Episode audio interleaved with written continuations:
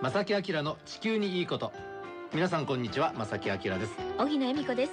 えーこの番組は私気象予報士正木明が我々が住む地球環境を抱える問題について、えー番組のタイトルでもあります。地球にいいことこれをキーワードに展開していこうという、えー今日もですね先週先々週に引き続き素敵なゲストの方お越しいただいてますので。東京からねお越しいただいております、今日はですねはい質問攻めにしようと考えております。なるほど。いいですね。はい、皆さんもぜひ午後1時30分までお付き合いください。この番組は公益財団法人兵庫環境創造協会の提供でお送りします。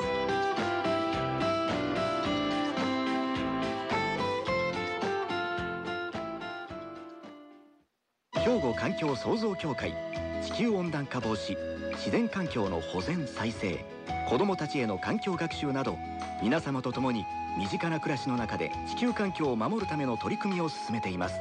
人と自然が共に生きる21世紀の豊かな環境づくりを兵庫環境創造協会。えー、ということで今日もですね、えーご存知番組のご意見番に来ていただいております、はい。本日もお越しいただきましたのは地球環境研究センター副センター長でいらっしゃいます江森聖太さんです。よろしくお願いいたします。よろしくお願いします、はい実はですね、江森さんに対してたくさんこの番組にですね、はい。お便り質問いただいているので、そうなんですよ。今日はね、はい。あのあまり時間ないですけどもねなるべくたくさんねご紹介したいと思います、では荻野さんお願いします。はい、まずはあの最初のね質問からなんですが、神戸市のラジオネーム M さんからいただきました。はいありがとうございます。ありがとうございます。いや皆さんいろんなきご意見あるんですね。あの質問、えー地球温暖化による海への影響としてえー海水温の上昇や海面水位の上昇がありますが、うん。えー海洋酸性化という言葉も聞いたことがあります。と、えー一体どんなものなのでしょうか？またそれによってどのような影響が出てくるのか教えてくださいというのが来てます。はい、海洋酸性化、はい、ちょっと教はい。えてなエモリさんかなか馴染みないですけどどうい。まあ、酸性化っていうんでその酸性アルカリ性の酸性なわけですよね。ですよね。ええでこれはですね、えー、と海があの CO2 を吸収してんですね。はい。えー、と人間活動によって例えばあの石油石炭天然ガス燃やして CO2 出しますよね、はい。で大気に出しますよね、はい。で大気に出したうちの、えー一部は海が吸収します。あ海が吸収してくれるんですね、えー人間が出したものは全部あの100%大気の中で増えるのではなくてその一部は海が吸収してくれると。あーへー。でまた別の一部はあの陸上の植物とか土が吸収してくれます。うんうん。なるほど、えーで出したうちのなので半分ぐらいは大気に残るんですけれども、はい。えーっと2割ぐらいですか？2割から3割ぐらいが海に吸収されます。うん。でそうすると要するに、えーっと海の中の CO2 が増えていくわけですよね。はい。そうですよね、えでまあそれによって、えー、と海が酸性度が上がっていくわけなんですね。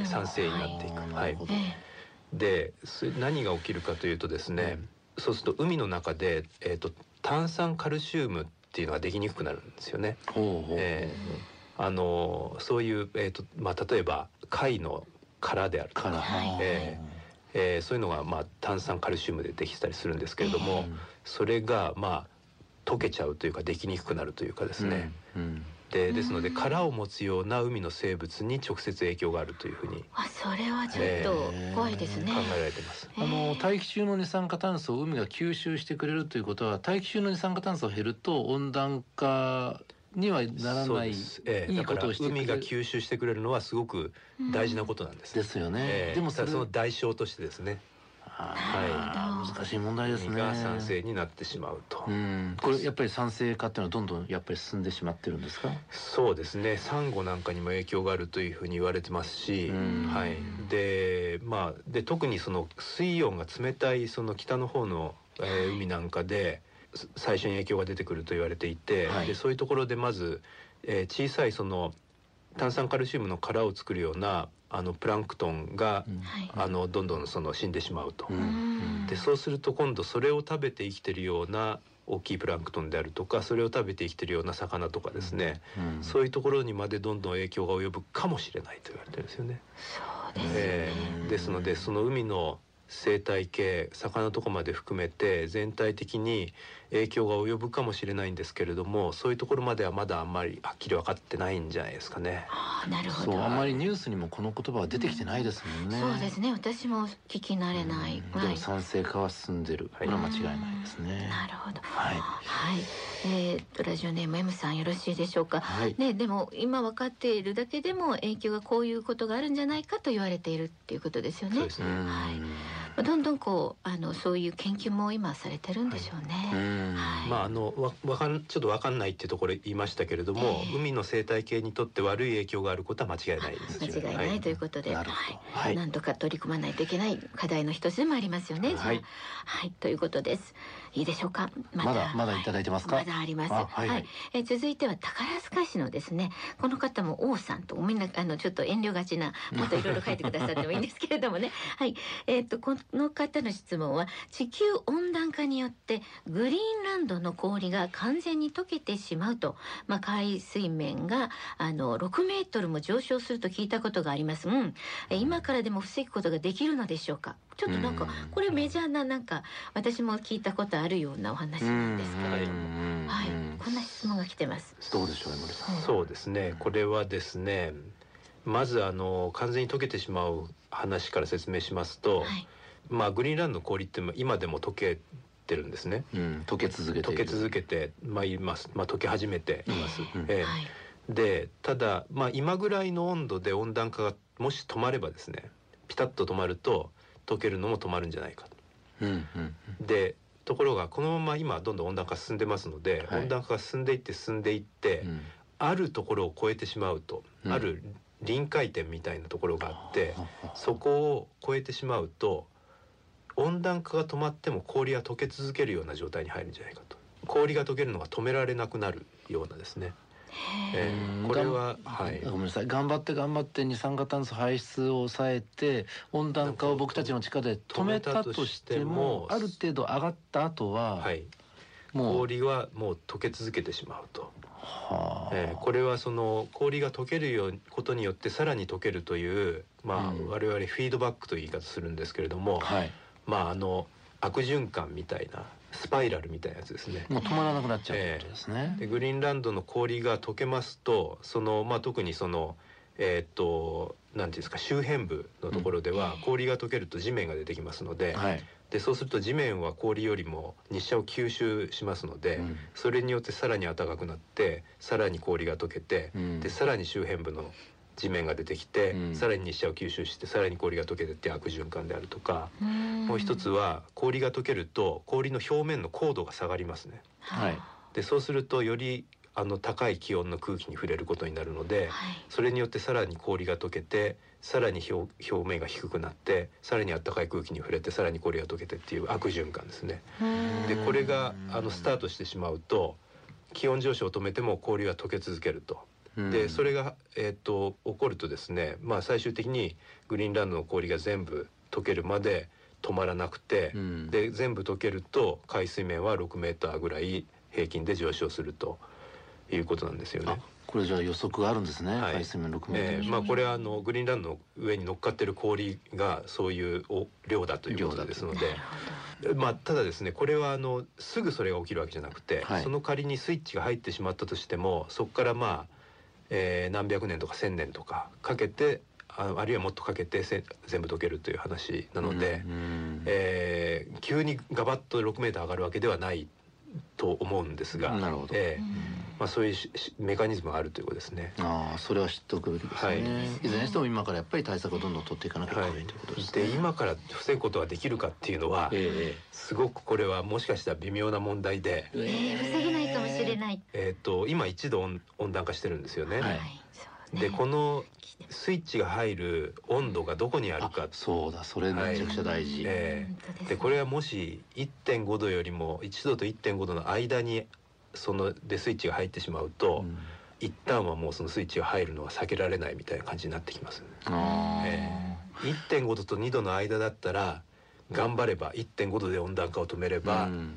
えーそれは避けられるということになるので、今全世界の目標は1.5度ですもんね。えー努力目標として1.5度ですね。ですよね。はい、いやー厳しいですよこれは、うんだえー、と今僕が言ったことっていうのは要するに何度でそのスイッチが入るかということが科学的にまだはっきり分かってないんですよね。だけどそれは1.5度になってしまった方がうん。入る可能性っていうのはあるし、うん。あるいは2度になってしまうとさらにそのあその恐れが可能性が上がってしまうということですので、うん。うあのまあ分からないというところが逆に怖いみたいなところがあると思います。ああこれはですからその予測を今ね、しえー一生懸命頑張っていらっしゃる研究者の方もうさらにどね頑張っていただいてある程度予測を立てていただきたいっていう感じですかね。いやー怖い話でしたありがとうございました一曲ここでいきましょうかねですね。ははいい。ビギンで灘そうそう。はいさてまだまだね皆さんからたくさんね、えーご質問いただいてます江森さんに対してね、はい。えーできる限り行きましょうか次行きましょうそうはいはい。あれこれは、えー兵庫区の、えー、杉尾さんからいただきました。はいありがとうございますありがとうございます。地球温暖化が大変な問題だということは分かりましたが、日々の生活で危機をまあ実感することがありませんと。うんまた私一人が省エネを頑張っても地球全体にほとんど影響がないと思ってしまいます。何かいいアドバイスをいただきたいのですがということですね。あもうとっても素直な私も同感です。確かにね、あのこれをしてちっぽけなね、人間一人がやってどうなるんだ？でもやらなきゃいけないと思いながらも、ちょっとね首をかしげる方も多いと思いますが そのあたり江森さんいいアドバイスをお願いします。はい。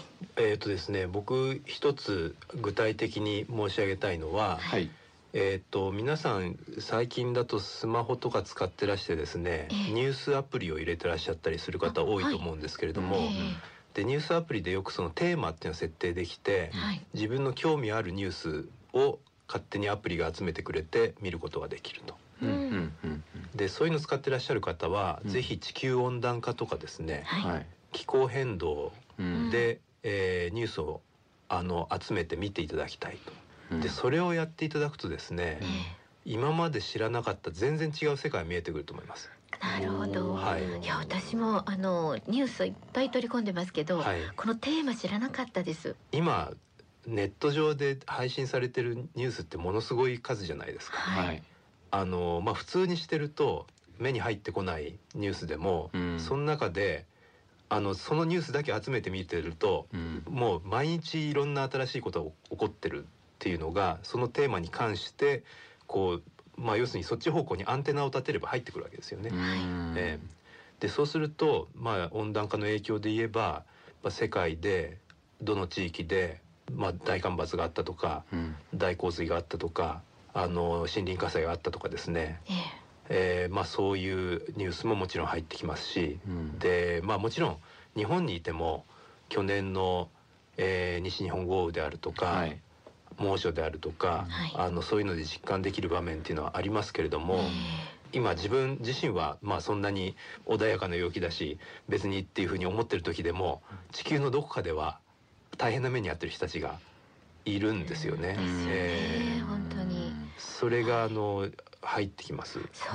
えーそれから対策に関しても、はいあのまあ自分はちょっと電気消してあの努力してもなんかあ何の足しになるのかなっていうふうに思うかもしれないですけれども、はい。やっぱ世界中でですね例えば世界でものすごいあの勢いで太陽光発電とか、えー風力発電とか、はい。そういうのが増えてる話であるとか、ええ。あるいは世界の他の国の自治体がものすごく野心的な温暖化の対策の目標を設定したという話であるとかですね、うん。はい。えーもうそういうのが毎日入ってきます。そうですか。えそれは見たいですはい。私。、あるいはその例えば電気自動車のですね、えあのバッテリーの性能を上げる競争を企業がもうしのぎを削っているとかですね、へえ。えそうなんですね。ええ。えそんなことが世界で起こってるわけですよ。なるほど。ええ。でまああの結構その海外の通信社のニュースとかで日本語に翻訳されたりしたものもあるので、ええ。うんえー日本語でかなりのニュースが読めますので、なるほど。はいね。えそっかなかなかやっぱり僕ら知らないことが多すぎるんですえよ。多いですよね。だから今がどうなってるかっていうのはやっぱりもうちょっとアンテナ張り巡らして海外ね日本だけじゃなくてそうですね。確かにそれってネット環境があるからできますもんね今そうなんですよ。ね。ええ。でそういう情報をいっぱい入れるとなんか自分一人だけがなんかやってるんじゃないというか、うん。あもっとこんなことしなきゃとか、はい。アイデアもねそうですね。吸収できますもんね。ああそれはいいあーあいいですね。とはこういうじゃあこういうことに頑張ってる企業があるんだったらうん。応援してその製品買おうとかね。ええ。まさにそうですよね。ええはい。ううんん、なんかそれはいいアドバイスですね。ははいい、い、かがでしょうか？ね、茂雄さんちょっと、はい。ぜひ参考にしていただいて、ね。プリをね、あのアプリわからなければあのいろんな方に聞いていただくとい。いかもしれません。はい。うん。私もいろんな情報をねあのなかなかこうあの使いこなしてなかったんですけれども今のねこれからやってみようと思います。はい。はい。茂雄さんありがとうございあました。りがとうございました。さてまだ行きますかね。もう一つ行きましょう。はい、もう一つだけでもね、ぜひとも、あ、次はですね、あ、うん。えー、森さん来ました。江森さんに質問ですと、江森ファンの方でございます。出たはい、出た。はい。やっぱりね、いろんなところから今ね、ララジコでも、あの、世界中聞けますからね。うんはい、あの、この方は江森ファンと来ました。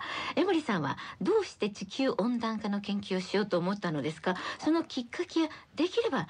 小さい頃はどんなお子さんだったか教えてください。あ、これちょっとなんか可愛い質問が来ましこた。れですねいいですね僕もすごく興味あるんですよねありますよねどういうそのね、あのお育ちをされてですね、え えー、そういう研究に向かわれるか非常にプライベートな話で申し訳ないんですが、えーそうですね。どこまできる範囲ででどこまで答えるか？はい。お願いします。あの研究をしようと思ったのはですね、はいえっ、と温暖化問題に出会ったのは大学入ってからなんですけれども、はい何かその環境とかエネルギーとかそういう問題に興味を持ち始めたのはあの結構覚えていて高校2年生の時にですね、はい高校生の時です。はい、高校2年生の時にチェルノブイリの原発事故ってなりました。ありました。はいでそれを見ていてうんで、まあ、それ自体は、まあ、あんまりピンとこなかったんですけれども、うんテレビでやっぱりよく日本の原発は安全かどうかみたいなはい。議論をするのを、まあ、よく見かけたんですよね。でそういうのを見ててなんかこういうすごくまあなんか重要な問題にちゃんと自分で意見が言えるようになりたいみたいなことをなんか当時ながらに思った。ーす。えーでうん僕はまあなんか学校の科目としては理系のその理科とか数学が得意だったので、うん。そういうことを生かしてかつなんか社会の大事な問題に何か貢献したいみたいなことを思ってうん環境とかに興味を持った気がしますね。へえ、すごいなんかうん。うちの娘は今高一なんですけどもね、はいまだ理系か文系かって自分で決めかねてるんですよ。ああ、でも悩みますよね。それどうやっええて決めましたか？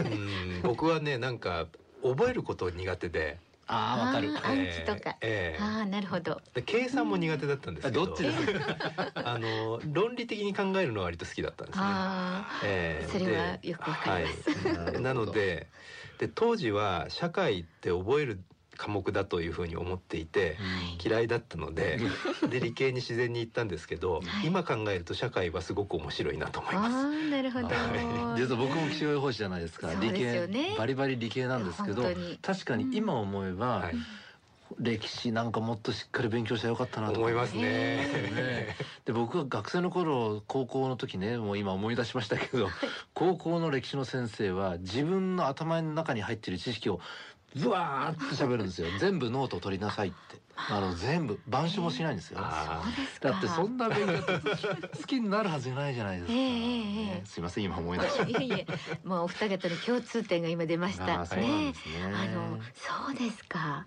あの子供の頃もっとちっちゃい頃ってどんな子供の頃オタクでしたよ。どんなオタクだったんでしょうえまあちっちゃい頃じゃないですけど中学ぐらいからパソコンでゲーム作ったりしてましたね。ゲームをあえー作ったり？すごいはい えーすそ。のあたりからやっぱり、まあ簡単なやつをですけどね。へでーそれがあのコンピューターで温暖化の予測のプログラム作るときに、ええな役に立った感じがしました。なるほど。もう人生無駄なことって何もないですよね確。かにそうですよ本ね当にそう思います。はいはい。そうもう時間が本当だ。そう。そう。もいやすいません。汚いことで申し訳ありません。またでも続きをもう江森さんにはまたでもね。そうですね。ぜひぜひ。はい、お越しいただきたいと思います。あの本当に今日もありがとうございまあありすがとうございました。兵庫環境創造協会地球温暖化防止自然環境の保全再生子どもたちへの環境学習など皆様と共に身近な暮らしの中で地球環境を守るための取り組みを進めています人と自然が共に生きる21世紀の豊かな環境づくりを兵庫環境創造協会。えーさてここで、えー兵庫環境創造協会からのお知らせです。はい、えー5月30日この5月30日はゴミのゼロの日というのがあるんですね。ゴミゼロの日、えー今年も5月30日から兵庫県の全域で環境美化活動を展開するクリーンアップ兵庫キャンペーンが始まります皆様もお住まいの地域で実施されるクリーンアップ活動にぜひご参加ください。詳しくは市長の環境担当窓口にお問い合わせください。こちらは兵庫環境創造協会からのお知らせでした。えーということで、えー、正木明の地球にいいことはこの辺でお別れしたいと思います。今日はたくさんね質問ご紹介させていただいたんですけど、ねえ。皆さんどしどしね？あ質問をお寄せくださいね。はい、もうね本当来週また待ってますからね。はい。はい、おはがきお便りでは郵便番号六五零の八五八零。ラジオ関西正木明の地球にいいこと。六五零の八五八零。ラジオ関西正木明の地球にいいこと。またファックスでは零七八三六一の零零零五零七八三六一の零零零五またメールではまさきアットマーク jocr.jp masaki アットマーク jocr.jp となっています。ぜひ皆さんね、はい。たくさんのお便りお待ちしていお待ちしますております。ご案内は正木明と荻野恵美子でした。それではまた来週。さよならこの番組は公益財団法人兵庫環境創造協会の提供でお送りしました。